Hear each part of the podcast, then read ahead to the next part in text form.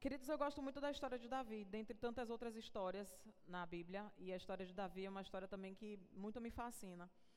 E enquanto eu estava meditando nesses trechos, uma coisa que me chamou a atenção foi justamente no período em que Saul ele observou Davi que estava indo na frente de uma batalha. A gente já conhece a história, a gente sabe que existia um gigante que estava há 40 dias afrontando o exército de Israel e todo aquele exército de uma certa forma estava recuado sem querer né, fazer com medo, não quis ir meio que para a batalha. Eles estavam ali para ir à batalha, mas o medo do gigante fez com que ele recuasse. E nesse exato momento, quando tudo estava isso ocorrendo, o pai de Davi pede para que Davi vá até seus irmãos para levar mantimentos, e exatamente no momento em que Davi está chegando, ele ouve a afronta diária que aquele gigante havia estava já fazendo durante 40 dias. E naquele momento Davi quando parou e observou aquela afronta e sem entender por que o exército não estava fazendo nada, estava recebendo aquela afronta e ficando recuado, Davi também ouve que existia um prêmio, que o rei iria oferecer algumas coisas para quem fosse e matasse aquele gigante. E Davi se interessou e perguntou: o que é que o rei vai mesmo entregar? O que é que o rei vai dar se para a pessoa que for e matar aquele gigante? E o irmão de Davi, ao ver ele buscando essas informações, fica um pouco chateado, né? O que é que você está fazendo aqui? Você nem guerreiro é. Meio que também afrontando Davi por conta disso. E Davi vai até o, o, o, os soldados, e os, os soldados repetem a fala do rei, informa para ele, e Davi, naquele momento, ele assume uma postura, ele toma uma decisão de ele mesmo ir. E a palavra que Davi fala é: quem é esse incircunciso para enfrentar o exército do Deus vivo? Naquele momento, Davi estava reconhecendo que existia alguém que não fazia parte da aliança, que estava fazendo uma afronta e se tratando de um povo que era da aliança, não estava fazendo nada, mas ele se considerava como sendo da aliança, ele entendia que ele podia fazer alguma coisa. Ele entendeu que aquele gigante ele não poderia permanecer de pé afrontando o exército e muito menos ao Deus Todo-Poderoso. E naquele momento Davi, ele se candidata para enfrentar aquele Golias e não só enfrentar, como ele diz várias coisas, né, arrancar a cabeça, e ele realmente faz tudo isso.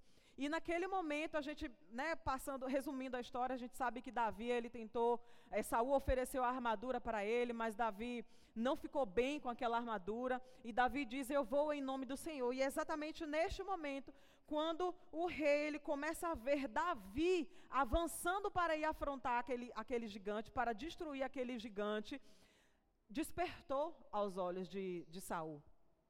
Quem é esse rapaz? Quem é esse menino, né, que está avançando para enfrentar o filisteu? E ele começa a perguntar ao seu comandante: quem é aquele jovem? De quem ele é filho? Quem é o pai deste rapaz? E em cima disso é que eu quero ministrar nessa manhã, e se eu tivesse que dar um título a essa mensagem, eu diria que eu saber sobre a minha origem me faz saber o meu futuro. Amém? E Davi, neste exato momento, enquanto ele estava afrontando, estava indo, no caso, avançando para enfrentar aquele gigante, despertou a atenção de Saul. Ele percebeu que Davi não era uma pessoa comum, não era um rapaz qualquer. Existia algo diferente nele e ele começou a buscar informações acerca de Davi, de quem é filho este jovem. E o seu comandante não soube responder, mas logo em seguida, depois que Davi voltou, depois de ter matado o filisteu, Abner levou ele perante a Saul e ele ainda estava segurando a cabeça de Golias quando Saul lhe perguntou: "De quem você é filho, meu jovem?" Mas se a gente for ler um pouco antes, a gente vai perceber que Davi não era um tanto desconhecido de Saul, porque a palavra do Senhor fala que quando o espírito se retirou de Saul, espíritos malignos vinham né, atormentá-lo e naquele momento é, Saul chama um tangedor e quem vem? Davi. E eu não sei se eu deixei aqui anotado. É, 1 Samuel 16, 19. Bora acompanhar. 1 Samuel 16, 19. A gente vai ver exatamente esse momento. Só passar um pouquinho aí. 1 Samuel 16, versículo 19 que diz assim: Então Saul mandou mensageiros a Jessé com a seguinte mensagem: Envie-me seu filho Davi, que cuida das suas ovelhas. Jessé apanhou um jumento e o carregou de pães. É, versículo 21. Davi foi apresentar-se a Saul e passou a trabalhar para ele. Saul gostou muito dele e Davi tornou-se seu escudeiro. Olha o que diz o versículo 22. Então Saul enviou a seguinte mensagem a Jessé: Deixe que Davi continue trabalhando para mim, pois estou satisfeito com ele. Queridos, vocês entendem que é, Davi ele não era desconhecido de Saul, que Saul conhecia que Davi já estava já um tempo com Saul, mas a maneira com que Davi ele foi avançando para aquele é, diante daquele gigante, despertou a atenção de Saul de tal maneira que fez ele perguntar de quem Davi era filho. E o que me chama bastante atenção, queridos, é porque a referência que Davi tinha de pai não era do seu pai terreno. Embora ele estivesse numa aliança que era inferior à nossa, a aliança a qual nós estamos hoje, nós reconhecemos Deus como nosso Pai, nós entendemos que nós estamos debaixo dessa paternidade, mas Davi, ele conseguia enxergar Deus de uma forma diferente. Que muitas vezes hoje nós que estamos nessa aliança, que poderíamos enxergar dessa forma, não estamos enxergando. E não estamos assumindo essa posição de filho que nós deveríamos assumir. E aqui nós vemos que Davi, ele não tinha essa referência de pai. Se a gente observar é, na história de Davi, Davi ele foi desprezado pelos seus pais e pelos seus irmãos. Aí mesmo no versículo, no capítulo 16, no versículo 11, é, quando Saul, quando Samuel ele vai até a casa de Jessé para ungir o rei de Israel, no versículo 11, Samuel diz o seguinte: Estes são todos os filhos que você tem? E aí Jessé respondeu: Eu ainda tenho o caçula, mas ele está cuidando das ovelhas. E Samuel disse: Traga-o aqui, não nos sentaremos para comer até que ele chegue. Então Jessé mandou chamá-lo e ele veio. Ele era ruivo, de belos olhos e boa aparência. Então o Senhor disse a Samuel: É este, levante-se e o unja. Samuel então apanhou o chifre cheio de óleo e ungiu na presença de seus irmãos.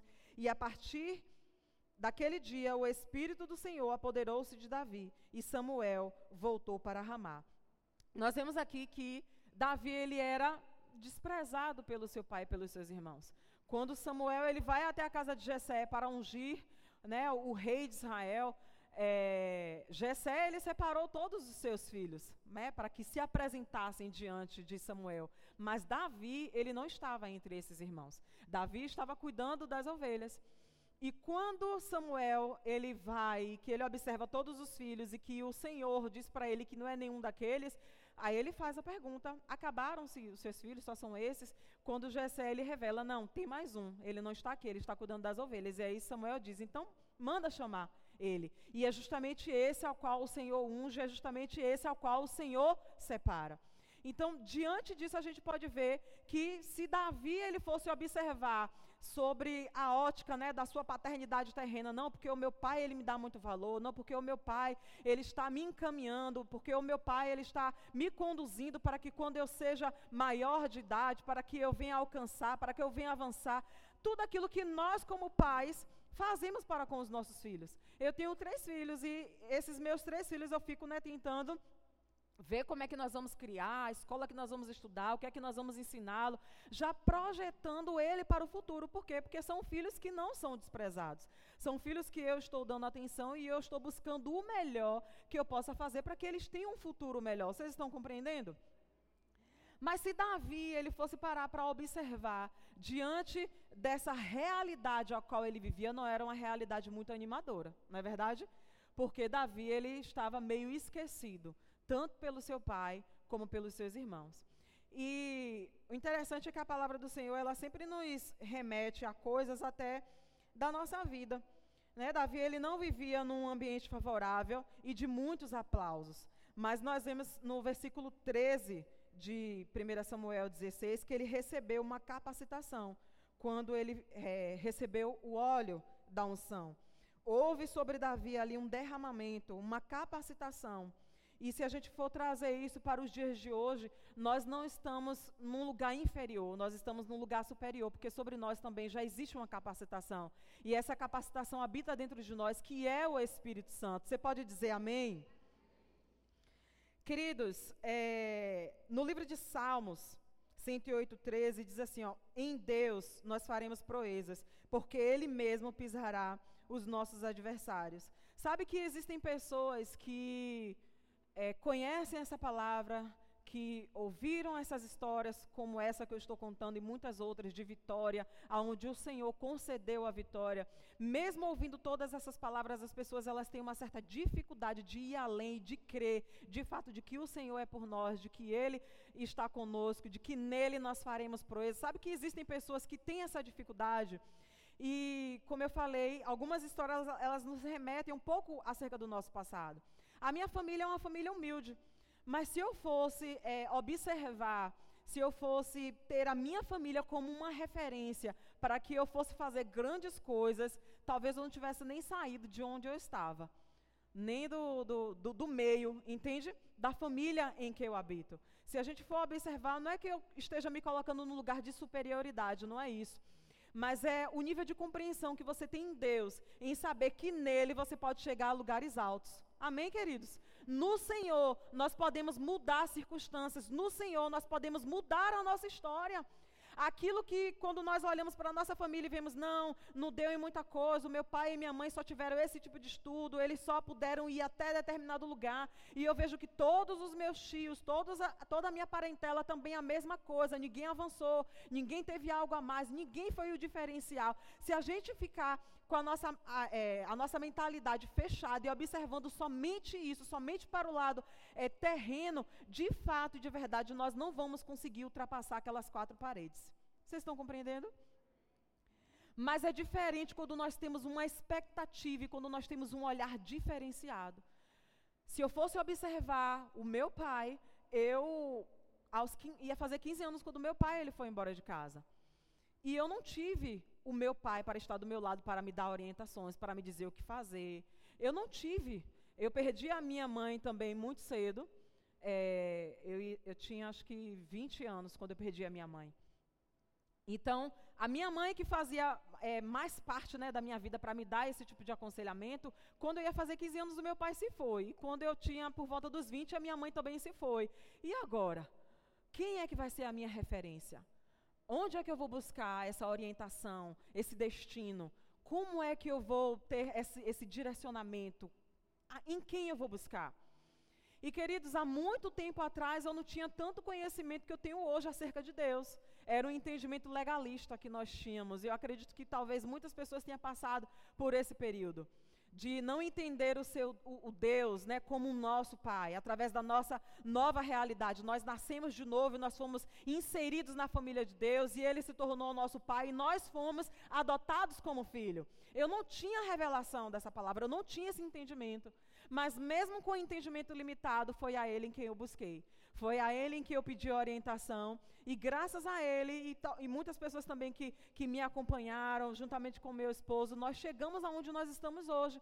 Mas entendo que a falta desse entendimento pode fazer com que pessoas elas não cheguem ao seu destino a um destino profético, aquele a qual o Senhor ele já escreveu a, acerca da nossa história, ele já escreveu o nosso livro, já escreveu todos os nossos dias. E para que nós possamos viver e chegar nesse destino profético, nós precisamos entender a nossa origem.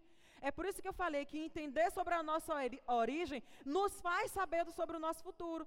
Se você entende quem você é em Deus, se você entende que Deus é o seu Pai, você vai compreender o seu destino, você vai seguir o curso e você vai chegar no seu futuro, naquilo a qual Deus ele já escreveu ao seu respeito.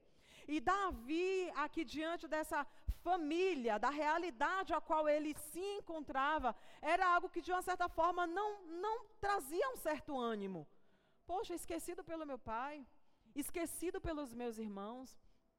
Eu não conheço o contexto de muitas pessoas aqui, mas talvez pessoas como eu ou diferente não tenham crescido juntamente com o seu pai ou com sua mãe, não tenham tido essa experiência de tê-los o acompanhando, te ensinando, sabe? Te doutrinando. Talvez você não tenha tido essa experiência e talvez por você não ter tido essa experiência, hoje você olhe para você e se encontre num lugar limitado. Não, eu não, talvez eu, eu, eu não eu não vou conseguir um bom emprego, ou talvez eu não consiga fazer uma faculdade porque eu não tenho meu pai aqui. Talvez se eu tivesse o meu pai e a minha mãe, né, ela, o meu pai e minha mãe pudessem pagar uma faculdade para que eu pudesse estudar. Dentre tantas outras coisas, a gente meio que se coloca num lugar onde não, porque eu não tenho meu pai, porque eu não tenho a minha mãe. Queridos, mas não foi assim que Davi, ele se enxergou. Ele entendeu que ele fazia parte de uma aliança que era superior. E porque ele entendeu isso, ele foi e ele fez grandes proezas. Vocês estão compreendendo? Porque ele entendeu que ele fazia parte de uma aliança. E eu e você, fazemos ou não fazemos parte dessa aliança? Se Davi, naquele tempo, ele pôde fazer grandes proezas, o que é que nós poderemos fazer hoje? O que é que está diante de nós que nós não poderemos fazer? Qual é a percepção que você tem? Qual é a referência que você tem? A referência que você tem é do seu pai terreno, da sua mãe terrena? Ou será que você tem uma, uma referência realmente do seu pai celestial? Eu gosto de contar alguns testemunhos porque eles fazem parte da minha vida e eu acredito que de alguma forma edifica a outras pessoas.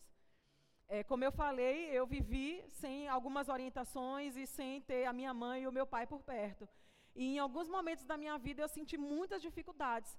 Mas, queridos, eu entendi que eu, estando com o Senhor e o Senhor estando comigo, eu chegaria a lugares altos.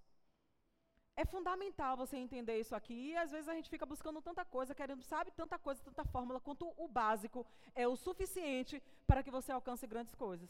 Assim como nós estávamos cantando aqui, a sua graça me basta. Às vezes a gente, ai Senhor, eu estou cansado, isso, aquilo outro. Fica buscando tanta coisa, tanta informação, às vezes querendo sair daquela situação, quando na verdade o que a gente precisa é compreender que a graça do Senhor nos basta. Da mesma forma, nos basta entender que nós temos uma aliança. Nos basta entender que nós somos filhos. Nos basta entender que nós temos um pai, que nós não somos órfãos, que nós não estamos sozinhos nesse mundo. Talvez terrenamente você até esteja, talvez terrenamente você até seja órfão de mãe ou de pai ou dos dois. Eu sou órfã de mãe.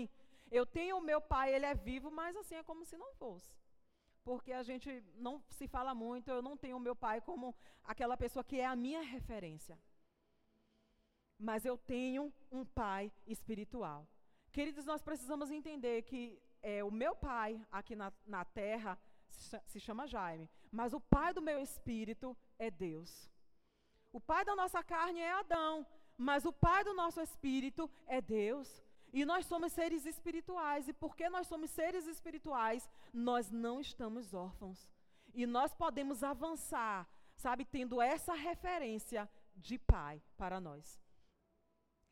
E eu me recordo de algumas situações, eu tenho algumas situações assim para contar, referente a empregos, porque, como eu falei, a minha família é uma família muito simples e dentro da minha família eu sempre fui desprezada também. Eu sempre fui desprezada pelos meus primos. Quando a gente juntava para poder brincar, eu queria estar com os meus primos, mas os meus primos não queriam estar comigo.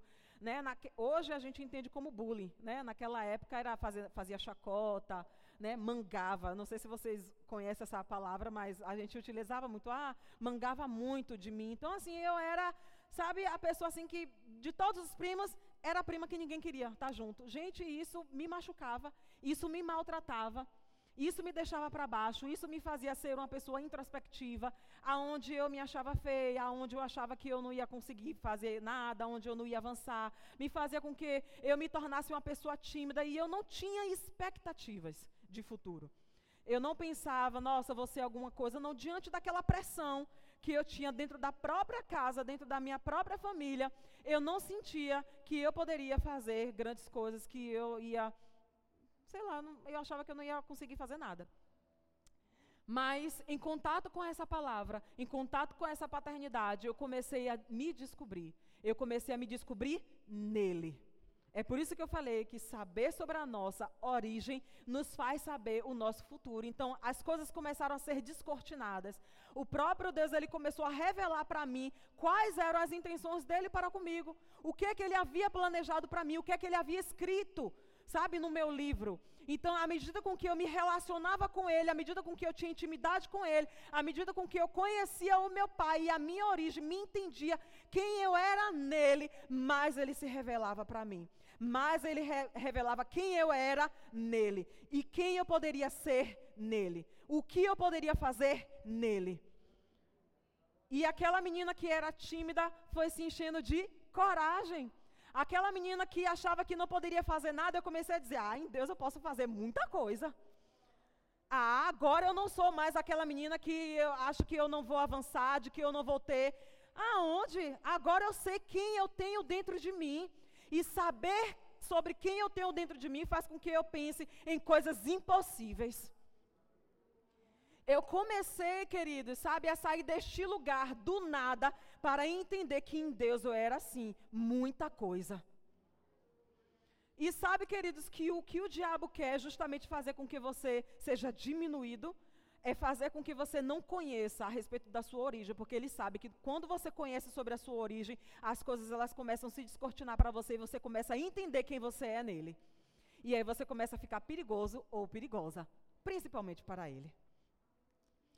E hoje é assim que eu me sinto. Não em mim mesma, mas nele. Eu acordo e eu digo assim, não, acordei e agora o diabo agora está passando mal porque o Senhor em mim vai fazer com que ele passe mal, porque eu vou entrar na vida de pessoas, eu vou falar da palavra, vou, sabe, influenciar mulheres, mulheres que eram assim como eu, eu tenho várias lá na igreja. Mulheres que eram assim como eu, vou lançar a palavra e eu vou tirar ela desse lugar, porque queridos, uma vez também que você sai, você não aguenta ver ninguém mais também nessa mesma condição. Você quer tirar todo mundo. E todo mundo que se achega a mim, que eu percebo uma deficiência, eu já falo logo, olha, é assim, mas no Senhor você consegue vencer isso aí. E eu estou aqui para te apoiar, para te ajudar, e juntas eu vou te tirar desse lugar. Nós acabamos ficando perigoso ou perigosa. Vocês estão compreendendo? É importante, queridos, nós sabermos quem nós somos em Deus. E enquanto eu estava ali sentado, eu lembrei de um outro texto que está lá em Colossenses. Eu queria que vocês abrissem. Colossenses 1, 29. Aleluia.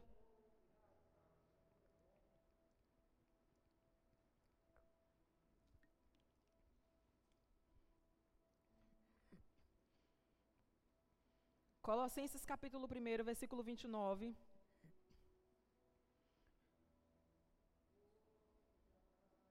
Diz o seguinte: Para isso é que eu também me afadigo, esforçando-me o mais possível, segundo a sua eficácia que opera eficiente em mim. Eu vou ler numa outra versão.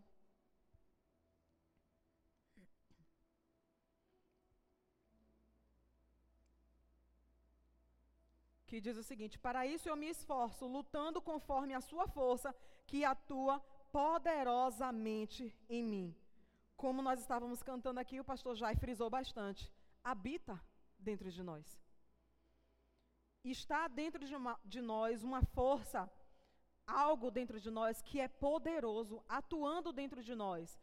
Essa palavra eficácia, ela é o ato né, de trabalhar, mas ele é usado para poder sobre-humano.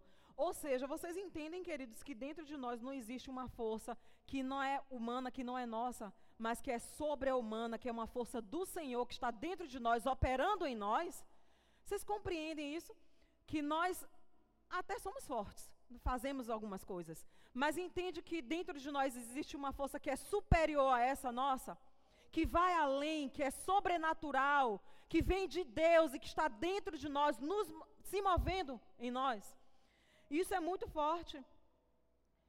E à medida com que isso vai sendo enxertado no teu espírito, quando você se encontra diante de uma dificuldade, você diz: não, existe um poder operando dentro de mim.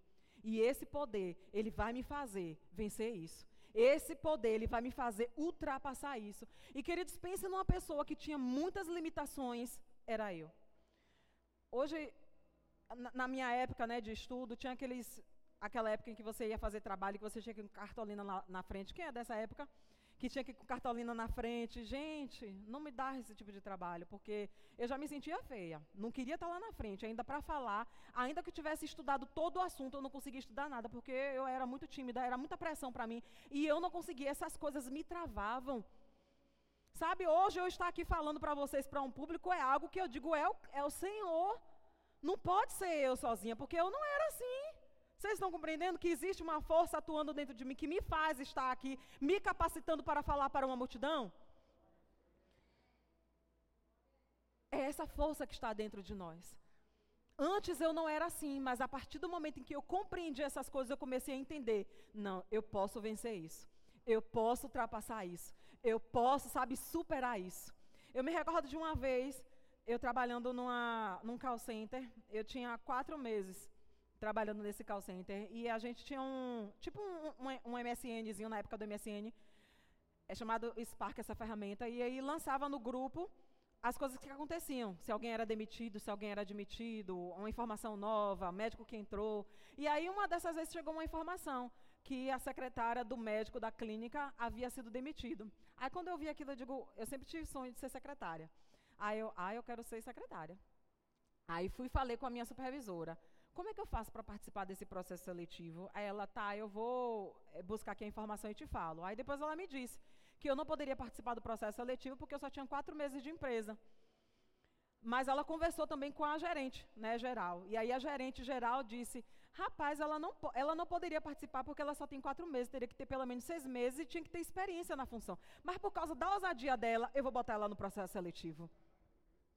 Eu entrei no processo seletivo. E, queridos, quando eu fui fazer a seleção, mais uma vez, aqueles pensamentos vieram de impotência, de inferioridade, de que eu não posso. Por quê? Porque eu me deparei com situações, com pessoas que estavam ali, que eram formadas, que já tinham experiência na área. Sabe, tipo assim, num alto escalão. E aí eu, me comparando com elas naquele momento, eu dizia assim: não vou conseguir, não vai dar certo, porque eu só tenho ensino médio, eu não tenho experiência. Mas ao mesmo tempo que essas informações vêm, você decide ficar com essa ou com as informações da palavra, aquilo que Deus diz a seu respeito. E aí eu me lembrei da história de José, que dizia que Deus era com José. E as pessoas viam em José algo diferente. Eu digo, não, Deus ele é comigo, eu também sou com Deus, e aí vai dar tudo certo. E aí fui, fiz o, processo seletivo e eu passei naquele processo seletivo. Eu me tornei uma secretária. E diante dessa experiência, sabe quando a gente tem experiência com o Senhor, a gente fica mais ousado para as próximas? É bem assim, eu costumo dizer aquela música, quem já pisou no santo dos santos, em outro lugar, não sabe viver. Uma vez que você experimenta, você quer de novo. Aí, uma outra oportunidade, eu fui chamada para ser supervisora de um call center. E aí eu entreguei o meu currículo e fiz a entrevista. Ele não me chamou, entrei em contato. Não, porque eu fiz a entrevista. Não, é porque na verdade eu já estava já de olho numa pessoa e essa pessoa ela tem bastante experiência, então eu acabei contratando ela. Mas tem uma vaga de operador de telemarketing aqui, você quer? Eu disse: "Não, eu quero, não tem problema". Percebam que eu fiz uma entrevista para a supervisora mas diante do não foi me ofertado uma vaga de operadora de telemarketing. E aí, queridos, eu, eu, eu, falo isso sempre quando eu ministro, porque às vezes a gente quer algo da parte do Senhor, mas às vezes aquilo que chega para você, às vezes vestido de um problema ou de algo que talvez não, não seja tão confortável, às vezes a gente acaba rejeitando. E aquilo, na verdade, pode ser uma porta para que se abram outras portas. Amém? E eu disse: não, eu quero, não tenho dificuldade com isso, até porque eu sei quem eu tenho dentro de mim, e se eu quiser ser outra coisa, eu vou ser. E assim eu fui, eu cheguei lá com a expectativa de crescer dentro da empresa. Com um mês, eu fui chamada para ser auxiliar da supervisora. Aquela supervisora que havia entrado, ela acabou ficando somente três meses de experiência, porque embora ela tivesse um currículo, sabe, bem cheio, mas ela não tinha experiência com a área de saúde. Eu já tinha trabalhado muito tempo na área de saúde, mesmo como operador, mas eu tinha muito mais experiência com ela a nível das informações, não é, em gerenciar. Mas, por eu ficar como auxiliar dela durante os três meses, e muitas pessoas até contra mim dentro daquela empresa, porque eu acabei chegando assim de paraquedas. Tinha outras pessoas lá que já tinham mais tempo, outras que há 10 anos já eram auxiliar. E eu, de repente, cheguei e já fui promovida. Tudo isso foram pressões que eu sofri para não chegar naquele lugar, mas me mantive firme numa postura, crendo de que o Senhor, Ele ia, sabe, estar comigo em todas as coisas e eu ia vencer todas as dificuldades. E eu enfrentei realmente muitas perseguições naquele lugar, muitas dificuldades, operadores contra mim, dizendo que eu era. É, como é que fala assim, que é coloreado com o supervisor, puxa-saco. E eu nunca gostei disso. Mas eu continuava fazendo o meu trabalho, sugando tudo que eu podia sugar de informação. E eu tive um aprendizado muito grande com ela, que quando ela saiu, eu comecei a aplicar. Porque foi eu quem fiquei no lugar dela como supervisora. Mas, queridos, muitas vezes eu sentava naquela cadeira e tinha coisas que era para fazer que eu dizia assim, Senhor, não sei nem para onde é que vai. Mas o Espírito de excelência habita dentro de mim. Ele entende de Excel, ele entende desse programa, ele entende como gerenciar. Me ensina, Espírito Santo. E eu começava a orar em línguas, e eu começava, sabe, me render diante do Senhor naquele momento, e buscando o direcionamento da parte de Deus, porque, embora eu tivesse alguns conhecimentos, eu entendo, queridos, que eu sou limitada, mas o Senhor não é limitado, e Ele habita dentro de mim, então eu sempre tinha esse entendimento. E aí eu me colocava diante do Senhor, e de repente algumas instruções vinham: faça assim, ideias, faça isso, faça esse projeto, elabore isso. Por quê? Porque o Espírito Santo que habita dentro de mim estava me dando instruções para que eu fosse um sucesso naquele lugar. Mas vocês entendem, queridos, que tudo começou, sabe? Do pouco a gente vai dando confiança, a gente vai acreditando nessa palavra que nós estamos pregando, porque assim, não adianta somente a gente ouvir, a gente precisa praticar. E às vezes o lugar da prática é que é complicado, porque a gente se sente inseguro, mas é neste lugar, queridos, que nós somos aperfeiçoados. É neste lugar que o Senhor ele começa a revelar quem nós somos nele. O que nós podemos fazer nele e por meio dele. E eu não estou falando aqui, sabe, para é, me ensoberbecer, mas eu reconheço que isso é o Senhor na minha vida. Eu sei de onde eu saí, eu sei quem eu era, e eu sei que tudo que eu sou hoje é por causa do Senhor é essa força operando dentro de mim. Sabe que nós precisamos dar crédito nisso? Porque Davi, ele não tinha o Espírito Santo habitando dentro dele, mas só o fato de ele ter uma informação que ele fazia parte da aliança fez com que ele avançasse contra aquele gigante. E não só avançasse, mas ele derrotou, arrancou a cabeça e trouxe para o rei. E nós que estamos numa aliança superior, muitas vezes ficamos nos colocando nesse lugar, porque eu não posso. Ah, porque o meu pai nunca fez isso, não porque eu vim de uma família humilde, não porque isso.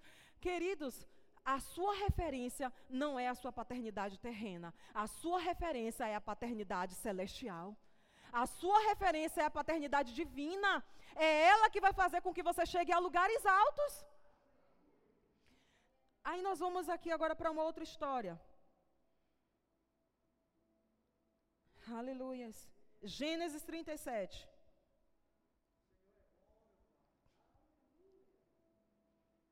Aleluia. Eu quero te encorajar nessa manhã, queridos.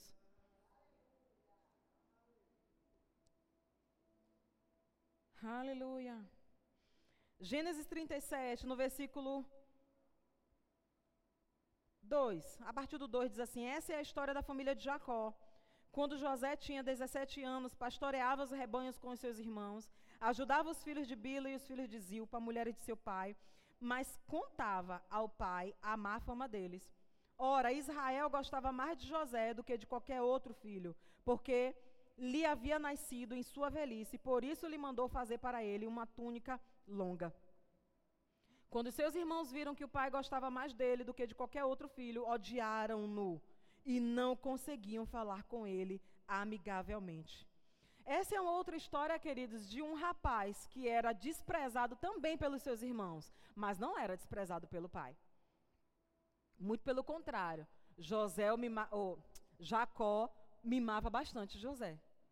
José ele não era desprezado pelo seu pai, ele só era desprezado pelos seus irmãos justamente por isso, porque o pai de uma certa forma dava uma certa preferência a José.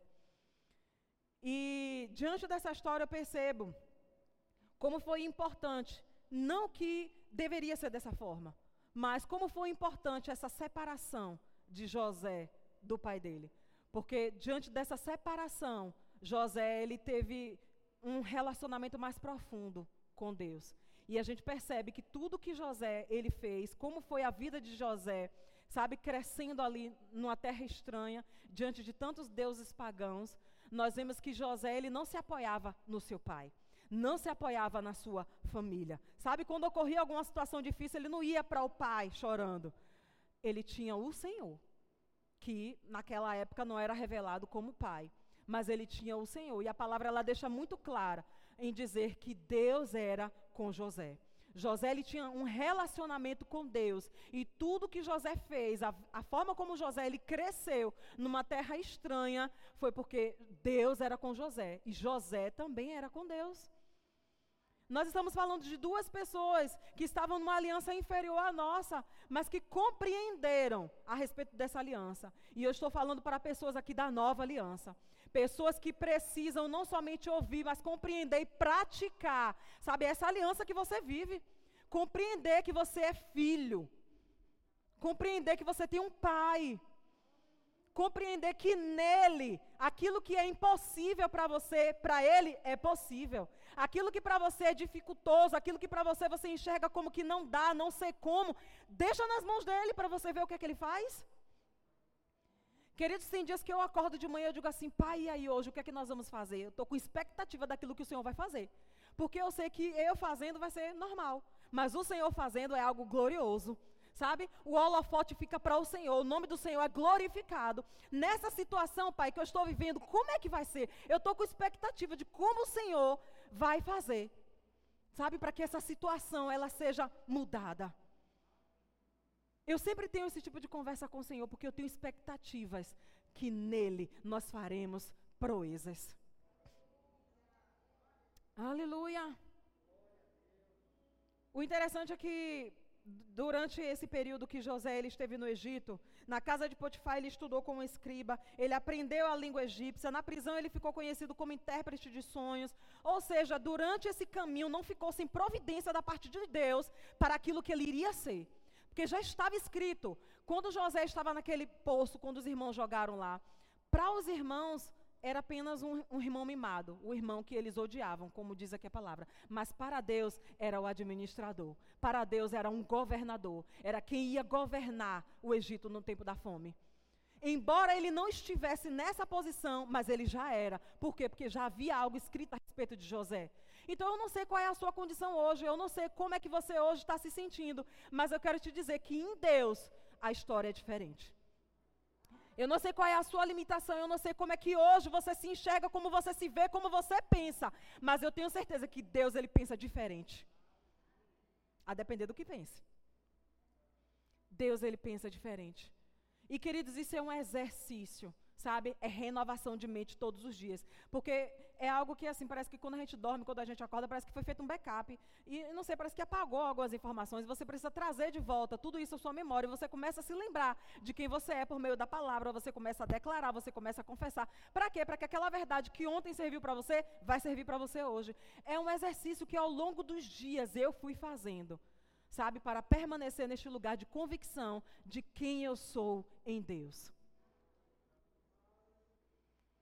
Embora muitas pessoas talvez enxergassem José como um escravo, mas enquanto ele estava na casa de Potifar, ele estava aprendendo algumas coisas. Enquanto ele estava na prisão, foi aguçando, ele foi sendo treinado, sabe, na visão dele, para interpretar sonhos. Tudo aquilo era um preparo para quê? Para aquilo que ele iria exercer. É por isso que você não deve encarar, queridos, aquilo que você vive, aquilo que você passa, como meramente algo enfadonho.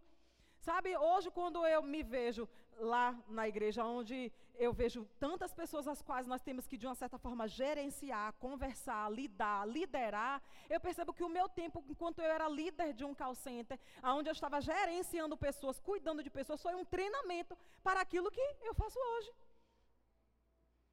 Quando muitas vezes o operador chegava triste e eu não considerava ele como um número, mas que eu ia até a PA dele e perguntava: e aí, como é que você está? Posso orar por você? Né, o que é que você precisa, dava uma palavra de ânimo. Ali já era um treinamento para quando uma ovelha chegava dentro da minha igreja triste, eu também saber como levantar ela por dentro. Nada do que nós passamos em vão, todas as coisas elas cooperam para o bem daqueles que amam a Deus. Então não entenda que aquilo que você está passando como algo, tire, saiba tirar proveito de tudo que você está passando. Aleluia. Deus ele vai nos promover para o sucesso e é o próprio Deus quem providencia sabe, essa providência para o sucesso. Voltando lá para 1 Samuel 17, eu queria lembrar de algo que eu não falei, mas que eu lembrei aqui agora. Deixa eu ver se é 17 mesmo. Aleluias.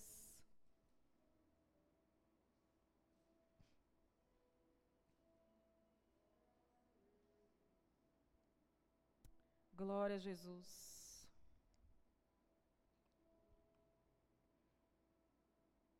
É 16, na verdade. 16, 17. Diz assim: Saul respondeu aos que serviam. 1 Samuel 16, versículo 17. E Saul respondeu aos que serviam: Encontrem alguém que toque bem e tragam-o até aqui.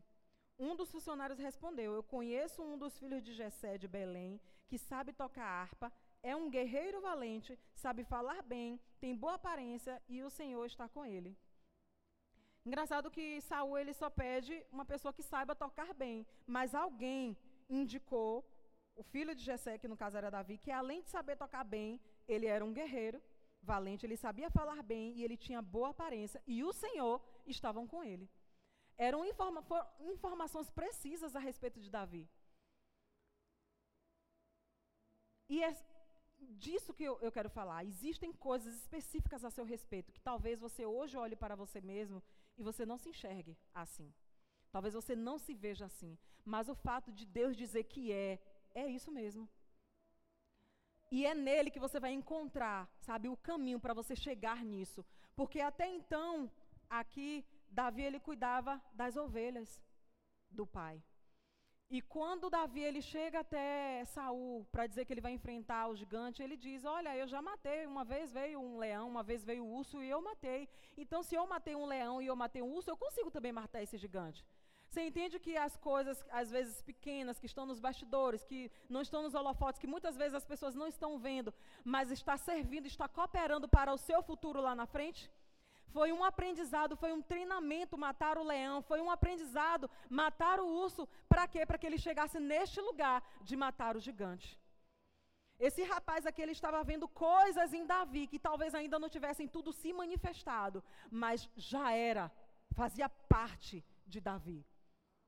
Eu hoje, queridas, eu descobri tantas coisas em mim que eu disse assim, meu Deus, quantas coisas ocultas, quantas coisas que eu não sabia, mas porque eu conheci a minha origem, porque eu conheci a minha identidade, porque eu conheci de quem eu sou filha, me fez saber acerca do meu futuro. E queridos, eu sei que eu ainda não cheguei, sabe, aonde eu devo chegar, porque eu sei que existem ainda mais coisas, são novos desafios, outras coisas que eu preciso vencer. Eu já venci o medo de falar em público, eu já venci muitas outras coisas, mas existem muitas coisas ainda que quando vem, bate aquela coisa assim, aquela insegurança, mas eu digo, é, pai, se o Senhor for comigo, tá tudo certo, tá tudo lindo. Nós juntos vamos fazer proezas. Isso tem que estar enxertado dentro do nosso coração, queridos. Isso tem que estar convicto dentro de nós. Saber sobre sua paternidade revela quem você é nele. Quando você tem um encontro com a paternidade divina, você ganha um destino.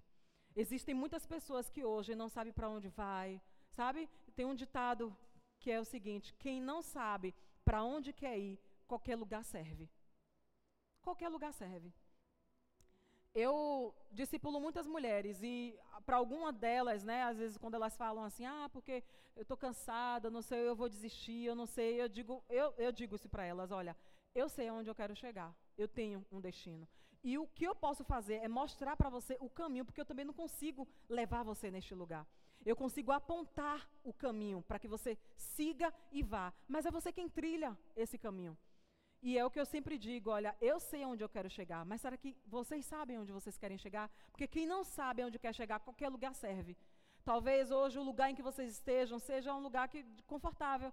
Ah, não, tá bom para mim né, é só isso aqui mesmo, eu venho para o culto todo domingo mesmo, dia de terça, dia de quinta, mas é só isso. Não quero me envolver com muita coisa, né, eu já recebi a salvação, eu não preciso influenciar ninguém, eu não preciso ser um agente participante aqui na terra para a, a extensão do reino. Talvez esse lugar para você seja um lugar de comodismo. Por quê? Porque quando você se olha que você precisa vencer tantos desafios, você diz: não, é muita coisa que eu preciso vencer, deixa eu ficar nesse lugar mesmo, confortável. Mas, ei, queridos, o Senhor está nos encorajando nesta manhã, porque Ele quer revelar quem você é. Ele quer revelar quem você é nele, ele quer revelar o seu potencial, ele quer mostrar para você o que é que você pode fazer nele. Ele quer revelar para vocês. Aleluia. Quando nós nos encontramos com essa paternidade, queridos, nós encontramos o nosso destino. Qual é a sua referência de paternidade? Quem é o seu pai? Em quem você tem confiado? Será que você tem confiado nesse seu emprego que você ganha muito bem? Será que você tem confiado nesses seus três, cinco diplomas que você fez e que talvez esteja querendo fazer? Queridos, nada disso é errado. Nada disso é errado. Mas não vai adiantar você ter tantas essas coisas, porque quando Cristo voltar, tudo isso vai ficar. Nada disso vai subir. Tudo aquilo que você construiu, sabe, elaborou aqui na terra, vai ficar aqui. Mas o que é que você tem construído na eternidade? por meio da sua referência. Quem você tem se descobrido em Deus para você ser um agente cooperador aqui na terra? Quem é a sua referência? Em quem você tem se confiado? Aleluias. Eu não conheço né, a história de muitos aqui, como eu falei anteriormente, mas eu quero te dizer, queridos, se eu pude né, avançar em muitas coisas, você também pode. Com o tempo, né, a gente vai se conhecendo um pouco mais. Às vezes, é, tem uma, uma, uma, irmã mesmo lá na igreja, né, ministra do louvor, quando ela fala para mim, poxa, pastora, a senhora é tão encorajadora, eu vejo a senhora assim tão forte.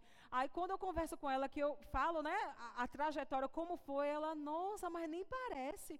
A senhora transparece tanto. Aí eu digo, oh, você não sabe como é que eu era antes. Mas, queridos, eu, eu sou tão grata ao Senhor por ter me resgatado deste lugar. Sou tão grata a Ele por ter me revelado quem Ele era para mim e quem eu sou nele. Porque hoje eu percebo quão grandes coisas eu posso fazer para Ele, principalmente. E eu sou eternamente grata ao Senhor, sabe? Porque é tudo por meio dele, é para Ele, para Ele.